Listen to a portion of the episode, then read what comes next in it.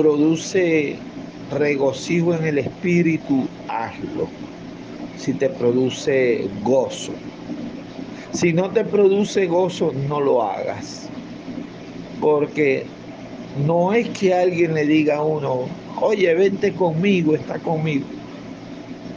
Sino que el estar con la persona te haga eh, crecer espiritualmente. ¿Ya me entiendes? Te lo estoy diciendo por algo que Dios me ha descubierto y que uno tiene que tratar de que, ¿te acuerdas las palabras de ayer?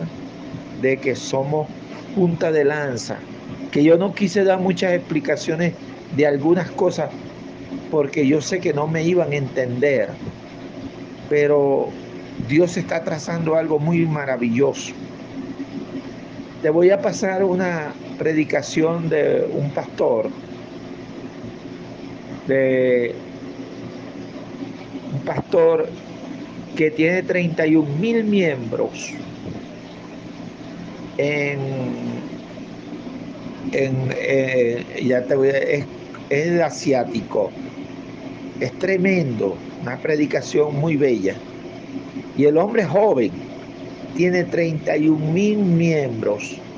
Y Dios me ha destapado unas cosas porque Dios me ha venido hablando acerca de eso de la renovación, de una renovación. Entonces, si tú te acercas a personas que todavía están con ese pensamiento viejo, te van a hacer retrasar. Este, envíame un mensaje de voz.